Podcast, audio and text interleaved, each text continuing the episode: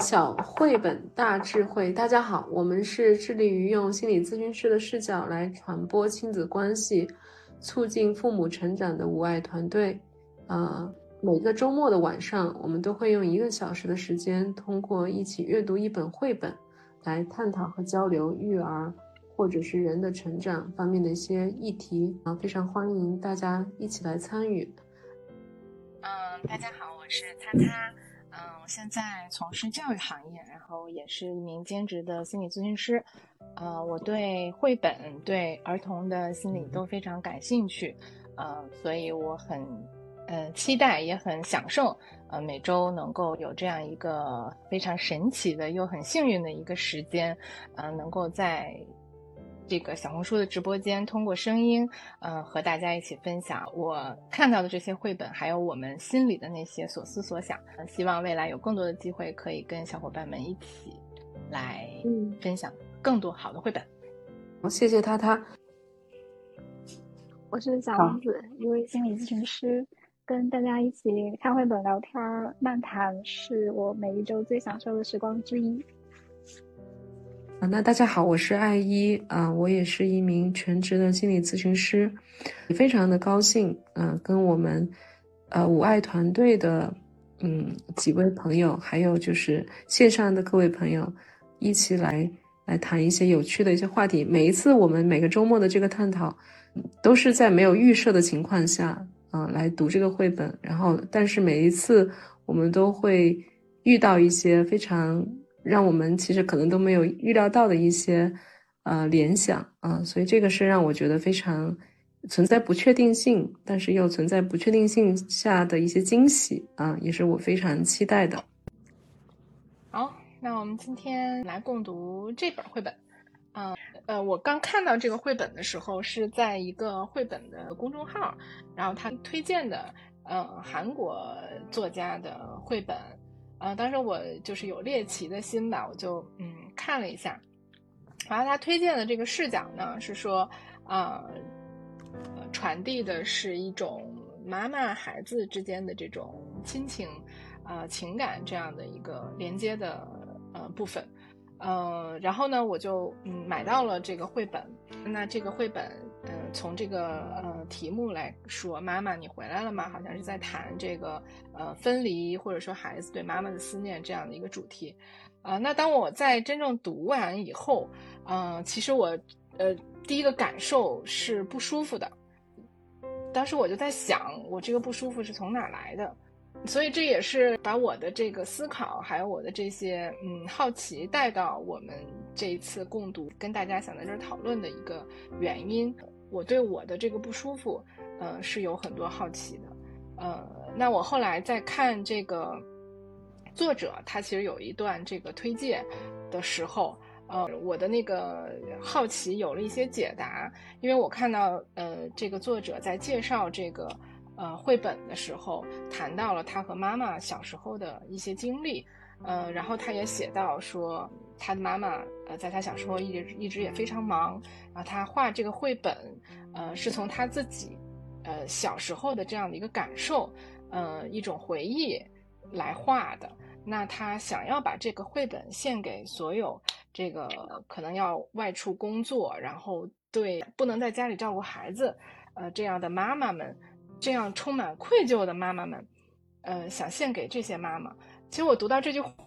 我就感觉很不舒服了。呃，尤其是这个对孩子愧疚的部分，呃，所以这些都是我对这个绘本的一些感受。呃，我很想在我们这个共读里面去讨论和呃跟大家去交流这些部分。我相信这些都是每一个妈妈们，呃，可能都会。呃，出现的一些感受，那它既然出来了，它是很重要的，所以呃，我希望今天我们有机会能够把这个绘本一起来去读一读，然后一起交流一下。那我就来读一遍，然后以后再来分享。嗯，嗯，妈妈，你回来了吗？这是韩国的一位呃绘本的作家，叫高真顺。啊，这个内页的封面。是这个小朋友觉得这个妈妈你回来了吗？嗯，这可能是每一个小朋友小的时候，嗯，都会有的一句话的回忆哈。妈妈，你什么时候回来？啊，这么晚了，宝贝，你能再等一会儿吗？妈妈遇到了一头不停呕吐的大象，妈妈想让大象的肚子舒服一点，你能再等一会儿吗？妈妈还遇到了一群迷路的动物，等妈妈帮他们找到路，马上就回去。妈妈，你快回来，宝贝，你听。这些小鸟不肯睡觉，叽叽喳喳一直叫。等它们一睡着，妈妈就回去了。妈妈又遇到一只非常生气、嘎嘎大叫的鸭子。等鸭子平静下来，妈妈就回去。你知道妈妈跑步很快吧？别担心，妈妈一会儿就能到。看，妈妈在大恐龙肚子里也不怕，因为妈妈身边有很多很多朋友，而且妈妈还有你。妈妈给你准备了礼物哦，妈妈会为你而奔跑，不管夜有多黑，所以你能再等一会儿的，对吗？然后呢，就是这样一张图。深夜有一盏灯打在妈妈身上，妈妈拎着东西回家的样子。然后终于回家啦，宝宝和妈妈抱在一起。妈妈一定会回到你身边，因为妈妈知道你一直一直在等我。最后一页呢，是这个作者写的这一段话。我也给大家读一下。记得有一天，妈妈下班回家后一直在厨房洗碗，也没有给我一个拥抱，而我还要小心翼翼地看她的脸色。事实上，那一整天我都在等妈妈。我不明白妈妈为什么总是这么晚才回家。现在我成年了，以写作和绘画为生，我终于明白了原因，并且想大声说出来。我要把这个故事分享给尽管整天努力工作，还是对孩子心怀愧疚的妈妈，和每天都渴望与孩子在一起的妈妈，以及无法用一句“我爱你”来表达我对你的爱的我的妈妈。好的，那接下来我们就一起来分享一下听完他他的这个领读我们的一些感受。我自己。就是再次听他他读这个书的过程，还是比较复杂吧。这个感受，就是这里面贯穿始终的，有一种嗯急迫的心情，然后好像又有一些无奈的感受，就是特别好像特别想等到妈妈，但是妈妈好像总是有很多的原因。让她没有办法很快的靠近我，嗯，所以就是这个里面，我觉得我听的时候会有一些揪着，心里面有这种被揪着的感觉，就好像就是也会有一点点烦躁，就是好像嗯理太多理由了，嗯，然后还有这次读的时候，个有一个转折的部分，嗯，就是前面可能妈妈有很多的理由，就是。她在工作上会有很多的情况把她给绊住了，所以他好像不能马上回来。然后后面他妈妈开始说到他在恐龙的肚子里面，然后他身边有很多人，有很多朋友，好像一忽然又变得柔情了起来。这个部分让我会有一点点奇怪感，感觉到就是这个妈妈的这个带给我的感受会发生一个好像一个急转弯，嗯。我不知道你们会不会有这样的感感觉吧，嗯，然后等到后面的时候，就是最后作者写的这一大串的最后这一页的这个文字，嗯。嗯，他说到妈妈在厨房洗碗，也没有给我一个拥抱，而我在小心翼翼的看她的脸色，这个时候我就开始有一些生气和愤怒了，就是好像妈妈总是把她的事情，或者她好像不停的在做一些事情，但是她好像并没有照顾到作者当中的这个我的感受，所以好像这个作者好像一直都是在一个等待的过程，而而作者又要好像要表达出对妈妈的理解。嗯，而且他确实也在理解妈妈，就是好像妈妈整天工作，但是还心怀愧疚，会让这个孩子又会因此而感到愧疚啊。就这个部分就会让我好像不是愧疚，而更多的是一些呃有些生气和愤怒的情绪就涌上涌上来。嗯，大概这是我的一些感受吧。嗯。嗯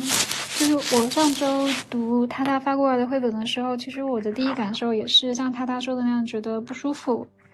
呃，后来我是在开车的过程中就想，这个不舒服是怎么来的？就第一层是，就是妈妈她写的那个职场的生活，真的非常的，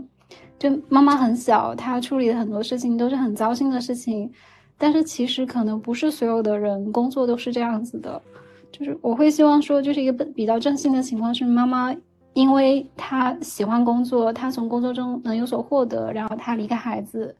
而不是说她为了生计、为了生活而不得不离开孩子去做一些她不想做的工作。然后，第二个是觉得就是这个好像是妈妈和孩子的内心的对话，但是我不太确定说在现实生活中，孩子和妈妈会不会有这样的对话。如果有的话，孩子会有什么样的感受？就像阿姨说的，可能孩子会没有办法去埋怨妈妈，或者是去恨妈妈，他只能非常懂事儿的去谅解妈妈，因为妈妈已经如此的不容易，如此的无奈，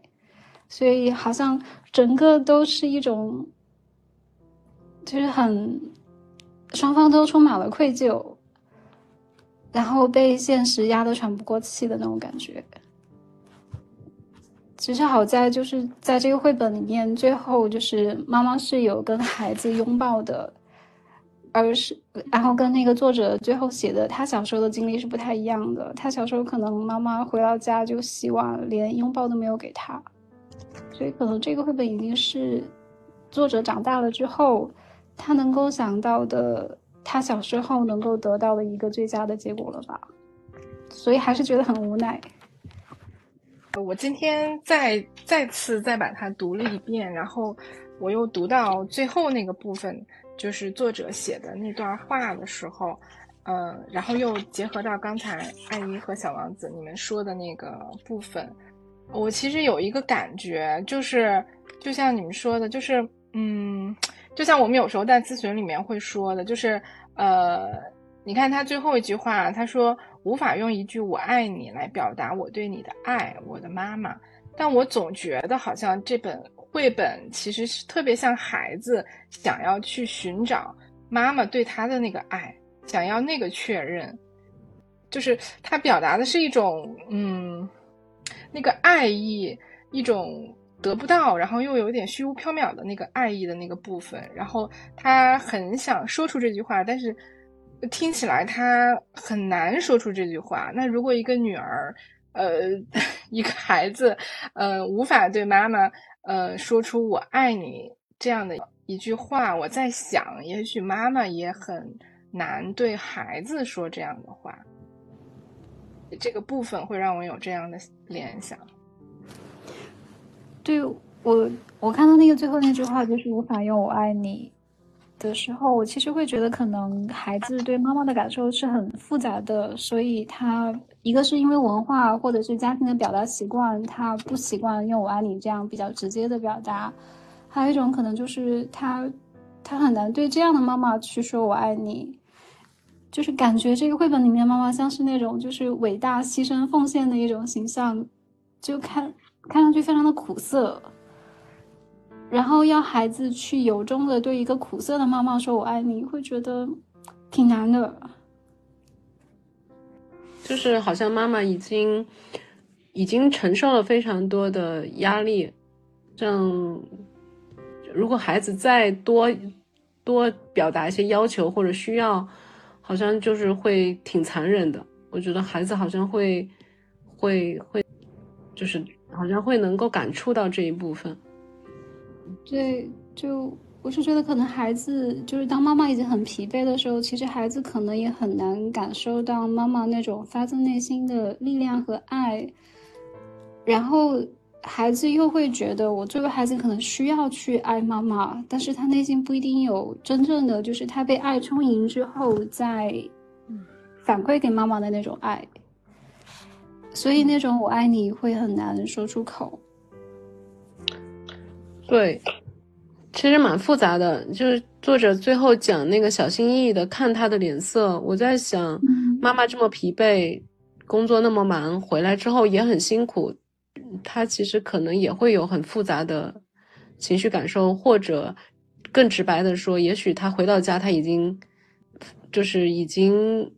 已经很厌烦，就是对他的工作生活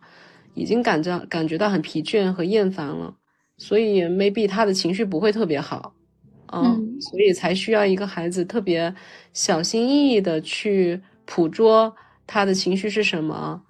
然后好像是需要等到他有一个，嗯，可以靠近的那样的神情的时候，啊，他才能他才敢靠近妈妈，就是好像是这样的一种感觉。对，就是就是像我爱你这种表达，它是需要一种氛围、一种契机，要对方也处于那种能够接受的爱意的状态的。嗯，但是一个工作了一整天，然后在洗碗的妈妈，就是。感觉就是他不太能够听到孩子的“我爱你”，或者说很很难让孩子说出来，所以他会有些距离。嗯。嗯，对，孩子反而需要去照顾妈妈的情绪，需要看自己什么时候表达是合适的，或者能不能表达，或者会担心说，如果我表达了，妈妈会不会觉得是一种负担，会不会没有回应？所以我觉得，就是嗯，刚才咱们讨论的这个部分，就呃，某种程度上就让我去想到我的那个不舒服和愤怒的那个部分。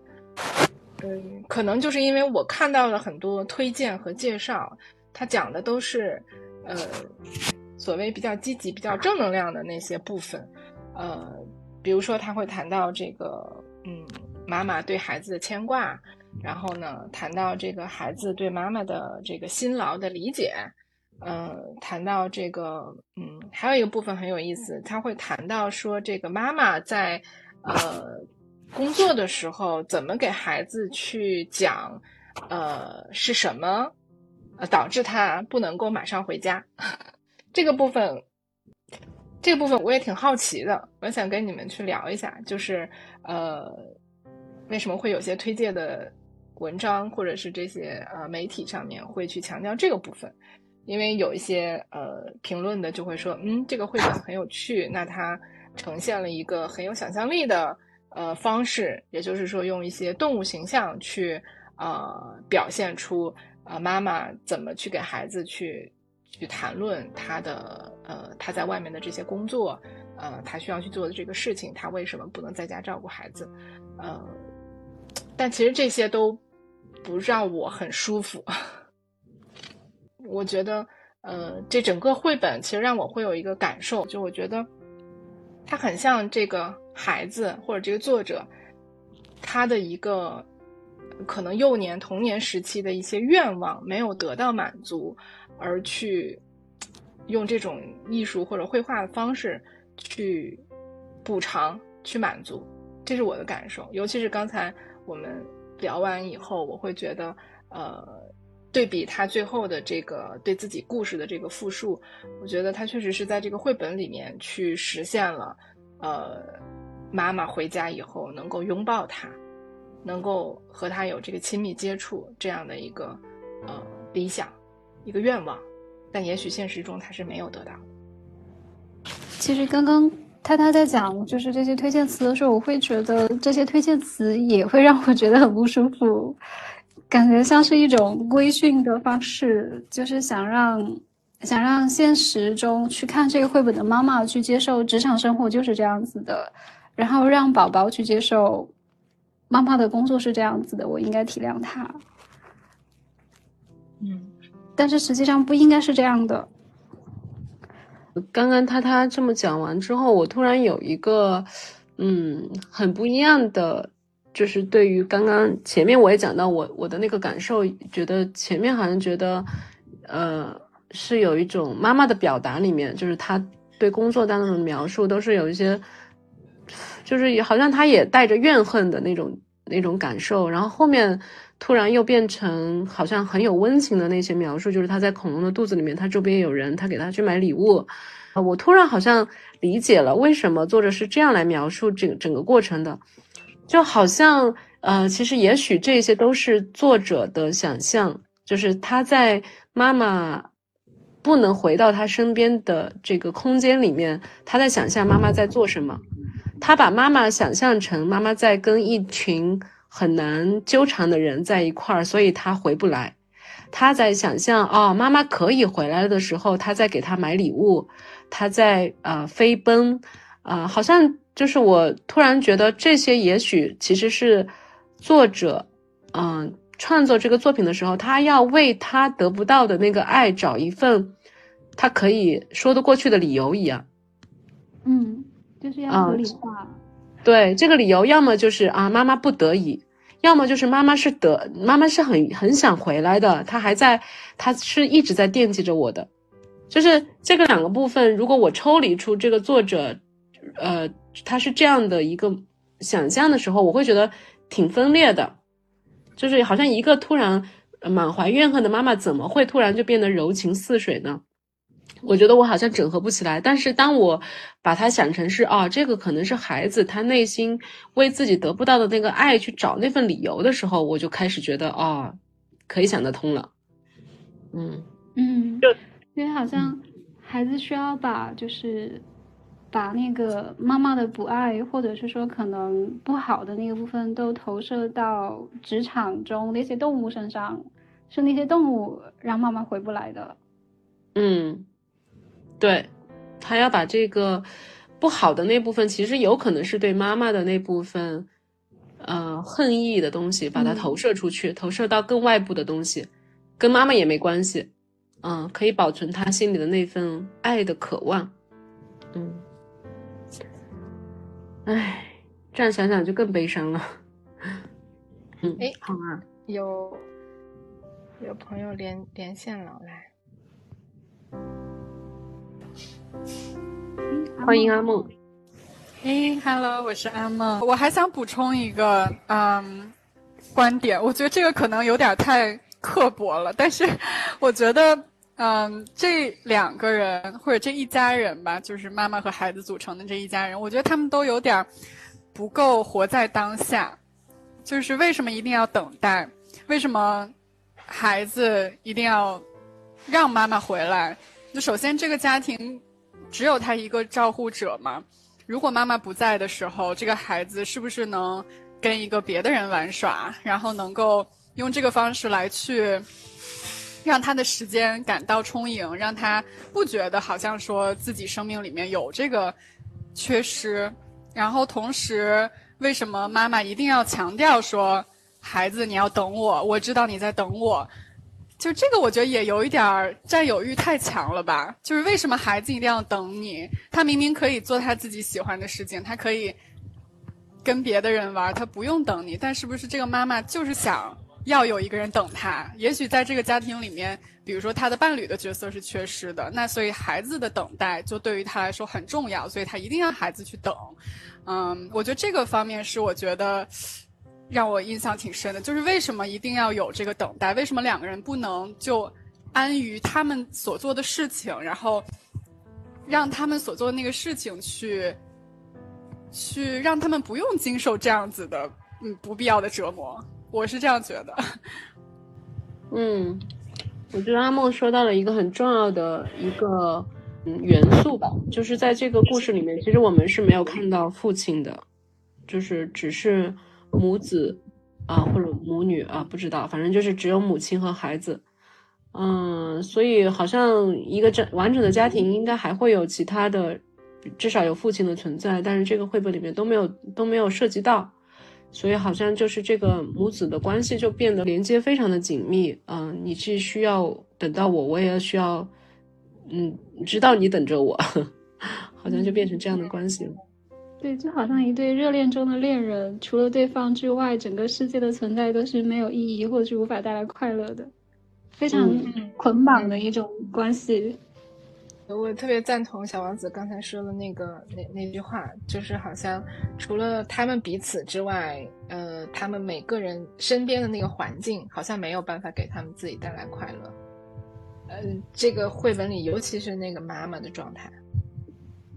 当然，我觉得，嗯，回应阿梦刚才说的那个部分哈，我觉得为什么，嗯，我说我读了那个作者的那个介呃自己的那个讲述以后，我我开始对这个绘本有一点点理解和心里边的那些纠结的部分稍微放下来了一点，我自己会觉得这个绘本其实确实是很像那个作者自己的一个感受的那个发散，然后他的一个。呃，想象就刚才艾依好像我们也都谈到，就是，呃，看起来这这个妈妈在这个绘本里呈现出来的妈妈的状态，很像就是这个是这个孩子他自己的一个想象。呃，刚才好像我们也谈到过，就是他他怎么解释他一个人在家，然后妈妈不能在他身边这个事实？那如果他的妈妈也没有给到他一个嗯。比较有主体性的，可能我们现在觉得比较呃，怎么说呢？尊重彼此的这样的一个回应。比如说，我我我很喜欢我的工作，我热爱我的事业，我我我自己有自己的事情我要去做，所以你可以在这儿等着我，你也可以去享受你的生活。那如果不是这样的一个回应，而是我我是带着一种，就是妈妈可能是带着一种愧疚，就就这个绘本里表达的那种愧疚，呃，还有一种辛劳，或者说。就是这种压力感，呃，那那个部分传达给了孩子的话，那孩子接收到的和他去想象的，那也许可能就是这个绘本里的这样的一个状态，也就是妈妈是惦记我的，妈妈呃是很辛劳的，然后妈妈是想要快回来的，但是她很不容易，她没有办法马上回来。嗯。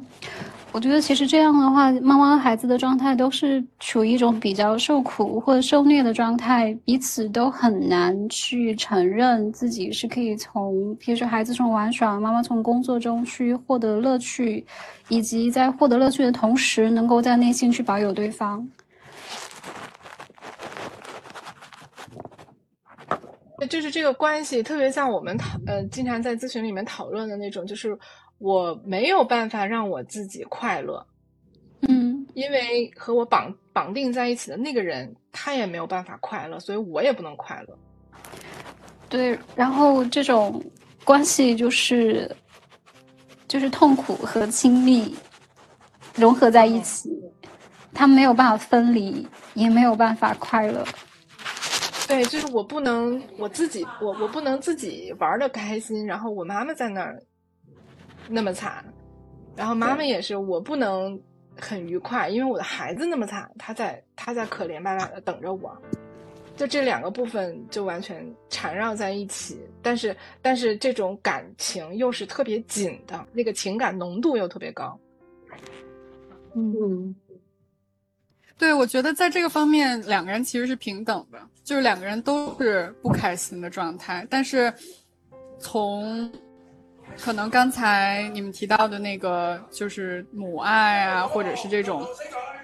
大叙事的这个角度，就是母亲的这一方是站在一个道德制高点上的，因为她又得工作，又得照顾孩子，然后她很忙很辛苦，然后呢，孩子这个时候如果抱怨的话，那他就是一个坏小孩，就是一个不懂事儿的小孩，所以无论如何，这个孩子是输的，母亲是赢的。就在这样的状态下，我觉得，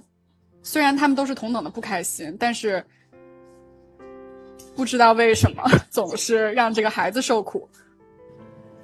嗯，对孩子其实会伤的更重。我觉得这个，我觉得这个叙事可能也反映了另外一种，呃，就是不知道是属于文化特点呢，还是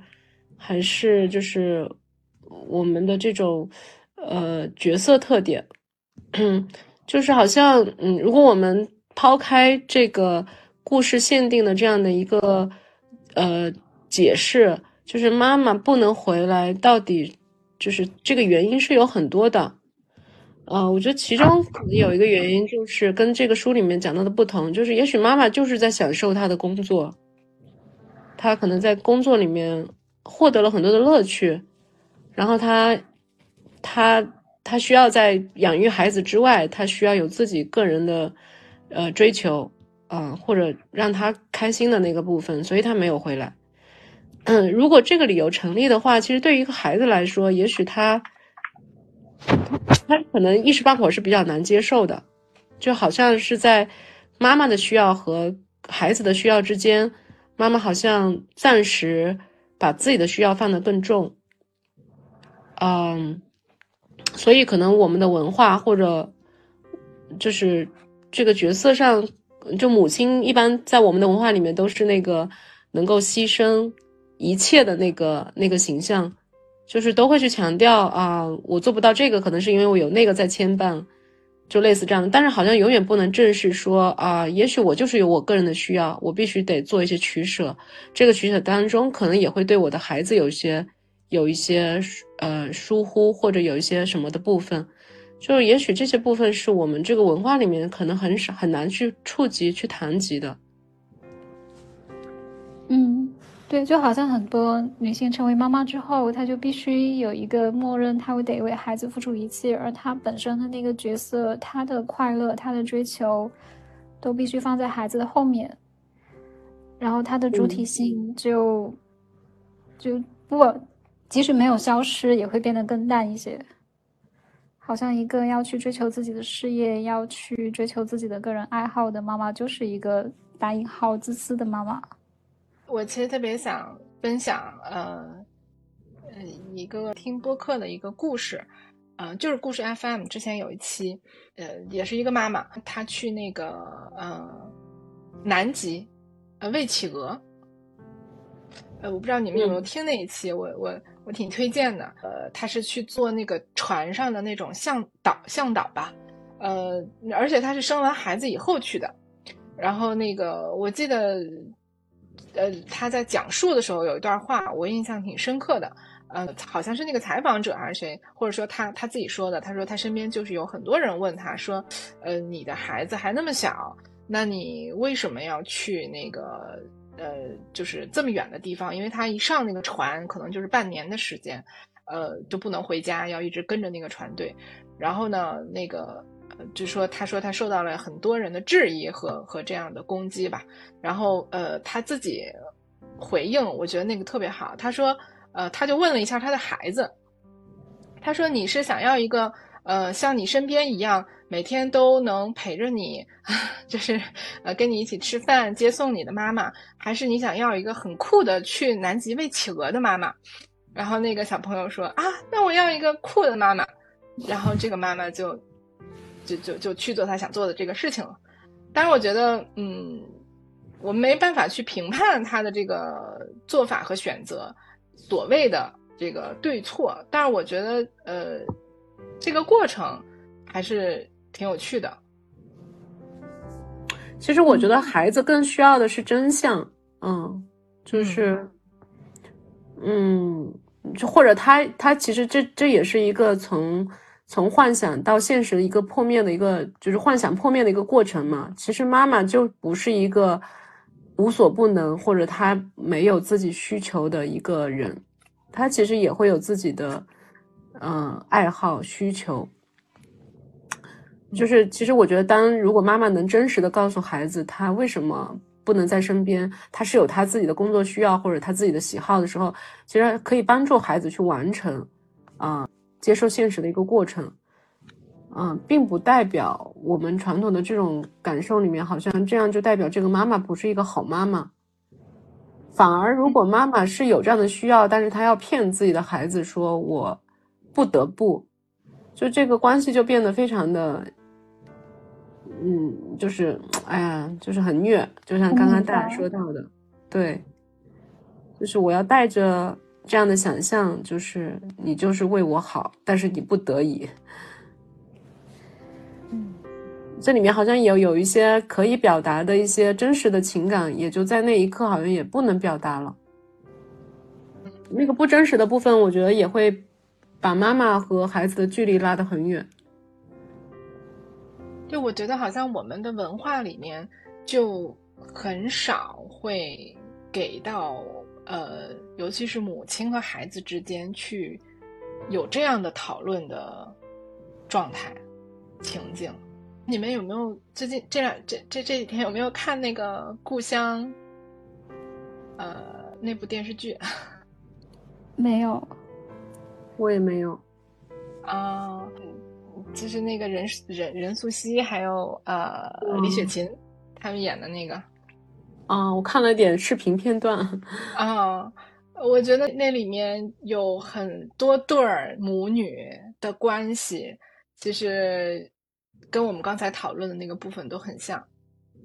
尤其是嗯谈到。就他在里面不断的去呈现一种冲突，就是呃母母女之间没有办法互相理解。嗯，就是那个女儿，呃，就像任素任素汐演的那个张佩那个角色，她就到三十多岁，然后逃离了母亲或者说原生家庭很多年，然后再回到她的呃成都，她出生的那个地方的时候，她花了很长时间和父母和解。那我就在想，就是我们之前经常会在很多地方听到，我要和原生家庭和解，我要和父母和解。那那和解的是什么？我觉得其实就是一个特别简单和核心的东西，就是父母和孩子之间能不能说真话？嗯，就是你你愿不愿意听你的孩子说他真的想说的那个话？你能不能听见？然后。孩子能不能得到父母的一句真心的道歉，或者说一句真心的，就是当时他为什么要做某某某某事情的一个一个想法？嗯，但是这个部分，嗯，是，但这个部分，我觉得有的时候父母不是因为他们不愿意真诚，是他们其实很难做到对自己真诚。就是也许有很多母亲，啊，或者孩子也一样，就是。我我说先说母亲这个部分，也许母亲是很难意识到，或者她能够承认，哦，我不能在我孩子身边，我去外面工作，其实是我自己的需要，并不是因为我为了要养孩子而做的种种的事情。他他能不能意识到这一点，其实是都不容易的。而对于孩子来说，嗯，有的时候也要承认你对孩你对父母的需要是有多么的强烈，这个部分也不容易承认。嗯，或者也不容易那么清晰的意识到吧。所以，所以我记得我们做精神分析的一一个目的，其实一个角度来说，其实是会让你越来越活得诚实和明白嘛。嗯，就是有时候你做分析做多了，你并不是说你真的可以逃避那些痛苦和困难，而是你更坦然的接受你自己，也就是更诚实的面对自己。所以这个部分其实是不容易的，嗯，特别是在大的这种文化背景之下，嗯，就是可能很多妈妈都会觉得工作是比带孩子更轻松一些的，但是会不太敢把这个感受说出来，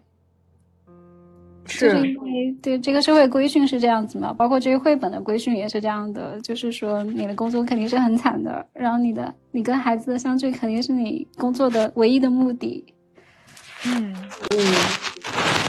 这个又其实满足了，就是孩子，就是类似于在早期母婴融合的时候，他作为婴儿陛下，就是母亲是为我一个人存在的这样一种幻想。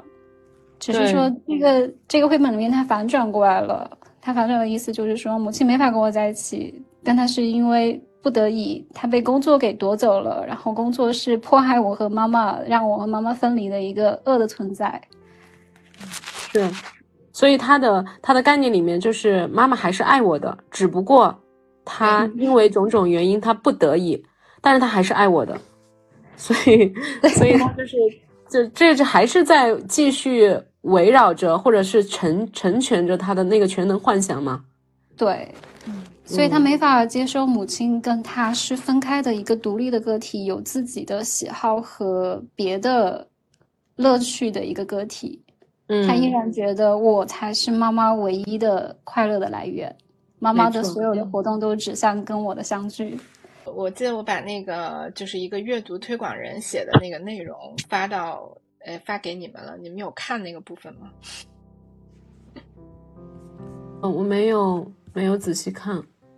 我我读一小段啊，你们感觉一下。嗯就是有有一个部分，呃，他说，就是他前面说那个妈妈用了很多就是这些动物啊，这些形象啊、生动的这个呃带动这个叙事的节奏，然后把这个情节推向高潮，然后妈妈加快脚步飞飞奔进电梯，和很多人挤在大恐龙地铁的肚子里，然后还有一句，而且妈妈还有你。表达了世界上无数妈妈想对孩子说却没有说出口的话。妈妈要把你的期盼和牵挂转化为一种力量，一种披荆斩棘、无所畏惧、只为奔向你的力量。在一束黄黄的、暖暖的灯光下，妈妈和孩子相拥。就在那个瞬间，情绪的发展到达了顶点。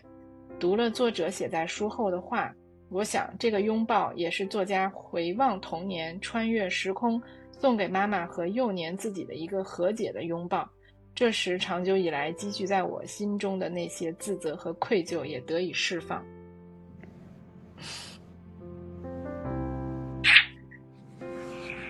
这个就特别主主流价值观的那种旋律，那种感觉，就是我们这这这是站在一个前提下，就是妈妈就是会爱孩子的，毋庸置疑的。就是好像是在这样的一个前提下来理解这个绘本的这个创作过程。对，我觉得他这句话让我真的，反正我我不知道前几年的我听到会是什么样子，可能我也是这个感受。但是这几年我觉得我变了，就是 他这句话叫“妈妈要把你的期盼和牵挂转化为一种力量，一种披荆斩棘、无所畏惧、只为奔向你的力量”。我完全不知道他到底在说什么，这是所谓为母则刚吗？就是这转化成一种力量，然后披荆斩棘、无所畏惧，只为奔向你的力量。这个这怎么最后又转回来了呢？对，我觉得我就这个给孩子的负担好重啊。啊，对，就好像说妈妈。这个在外面受了很多的苦，然后这个有很多这个牵挂、期盼，然后他很不容易，心中有很多东西，然后带着这么多东西奔向你。哦，那奔向你干啥呢？想想有一种挺恐怖的感觉。就是孩子是妈妈唯一的发动机，孩子是妈妈唯一的人生目标，那孩子会觉得，对，你不觉得我们文化里面好多这种吗？比如说，啊、嗯。就是那种呃，就是当然我们不是去评价这个对错，但是我觉得这种感受是会在那儿的。比如说很多父母这样说，我我不知道合不合适啊。就是比如说父母不能离婚，然后理由就是因为、为了孩子，对，都是为了孩子，嗯，然后不得不去外面工作，也是因为我要给你创造更好的生活。就是哎呀，这里面就都都是指向孩子啊，嗯。所以，所以我们在咨询里面就会见到很多很多有有一部分的来访，他们的困扰就是都是我的错，所以他们永远就是他们的那个论调就很容易陷入到，只要发生点什么情况，他就会都会先找自己的原因啊，都是先自责，把那个攻击非常深的、非常浓厚的投投向自己。嗯，我觉得就跟跟类似这样的论断是很有关系的。嗯，我是觉得这这个父母把很多东西放到孩子身上之后，孩子一方面会把自己压得很低，就像阿姨说的，会习惯性的把一些事情不好的原因放在自己身上，但是同时也会把自己抬得很高，就是因为我父母会做 A B C D，那我是我可能是这个世界上最重要的，但是承担的负担也是最重的那个人。然后孩子他就很难发展出自己的主体性，嗯、他可能会觉得自己也需要以相应的一些方式去回报父母赋予他的重要性，然后就实现了一种就是双重、嗯、就是彼此束缚的一种家庭关系，每个人都活得很、嗯、很苦很累，都对彼此充满了自责和内疚。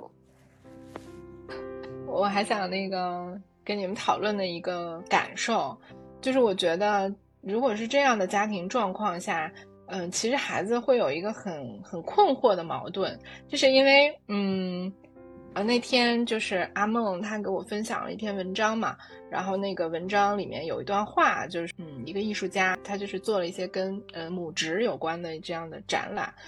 他受到一些启发吧，他想跟他的妈妈去聊一聊，呃，那那他想聊的是什么？他就谈到了一个部分，就是说，呃，我一直没有问过我妈妈，她是不是真的喜欢我，还是是不是真的想要我？我忘了那个当时那句话是什么了。呃，那个给我印象挺深刻的。那我觉得，如果结合到这个绘本的话，我觉得这个这个作者可能也会有这样的思考，或者类似这种状态下长大的孩子，他可能一直会有这种困惑，就是，嗯，妈妈可能表现出来的是对我的这个奉献、这种爱，然后这种牵绊，但是另一个部分，我相信这些妈妈不是。可能内心不是真的快乐的哈，就像他最后那个谈到的那个场景，说妈妈面无表情的洗碗，然后我还要小心翼翼的看着她的脸色，我不知道她今天开不开心，她是不是真的想要和我在一起，我也不敢对妈妈说出我爱你。可我觉得这个背后可能她也会有那个困惑，就是她是不是真的想，真的想要和我在一起，真的喜欢我，真的爱我，就这些部分，我觉得。会有很多人可能内心是是这样的一个状况，所以他们，呃，就是很多我们碰到的这些来访啊，他可能表达出来的一个一个困难，就是我不知道，呃，我的父母是不是真的想要我？那那我在这个世界上的那个价值，就是从那个最本最本源的那个原生家庭，我都不是很确定这个部分。那我走到这个社会里面，我更难以去确定这个部分。嗯，我觉得他他说的这个问题好扎心啊，就是 孩子肯定会想，就是你在那里洗碗，你都不看我，你都不抱我，你是真的爱我吗？但是他又不可能这样问，所以很多父母会说我为你怎么怎么样，怎么怎么样，为你去努力工作，买学区房，然后赚钱什么的，可能对孩子来说，这些都是一些。没有实感的，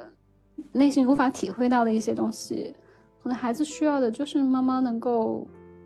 能够抱一抱，能够说我爱你之类的，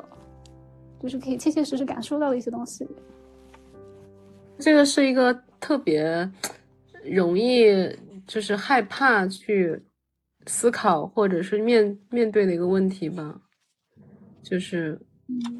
就是他他说我要去问妈妈你爱我吗？这个背后的假设是，你真的我的妈妈真的爱我吗？就是我会产生了，我会我会开始产生这个疑问的时候，我才能我才才会有这个问题出来，而这个背后就有可能有风险，就是有可能我妈是不爱我的，而要接受这一点，我觉得是太困难了。肯定是有一些事情或一些细节让孩子会产生这个疑问。而这个疑问本身就会让孩子觉得很害怕。我我刚刚在想，是不是每一个孩子他去确认这个世界对他是友好的、友善的，他肯定都是先从这个问题开始，就是我我是不是有一个爱我的母亲？好像都是从这儿开始的。嗯，这个这个问题太可怕了。或者是说我是不是可爱的？嗯嗯，那我觉得这个可能就是会会会转到我们经常会去讨论的那个问题，就是如果父母自身的成长经历里面他都没有体验过被爱的这种感受的话，他可能很难给予自己的孩子这样的感受。嗯。所以好像这个绘本作家也是在为小时候的自己去找一个，就是他成人之后他能找到一个他觉得满意的答案。就是妈妈不是不爱你，妈妈是因为工作的原因。好像可以让小时候的自己觉得好受一些。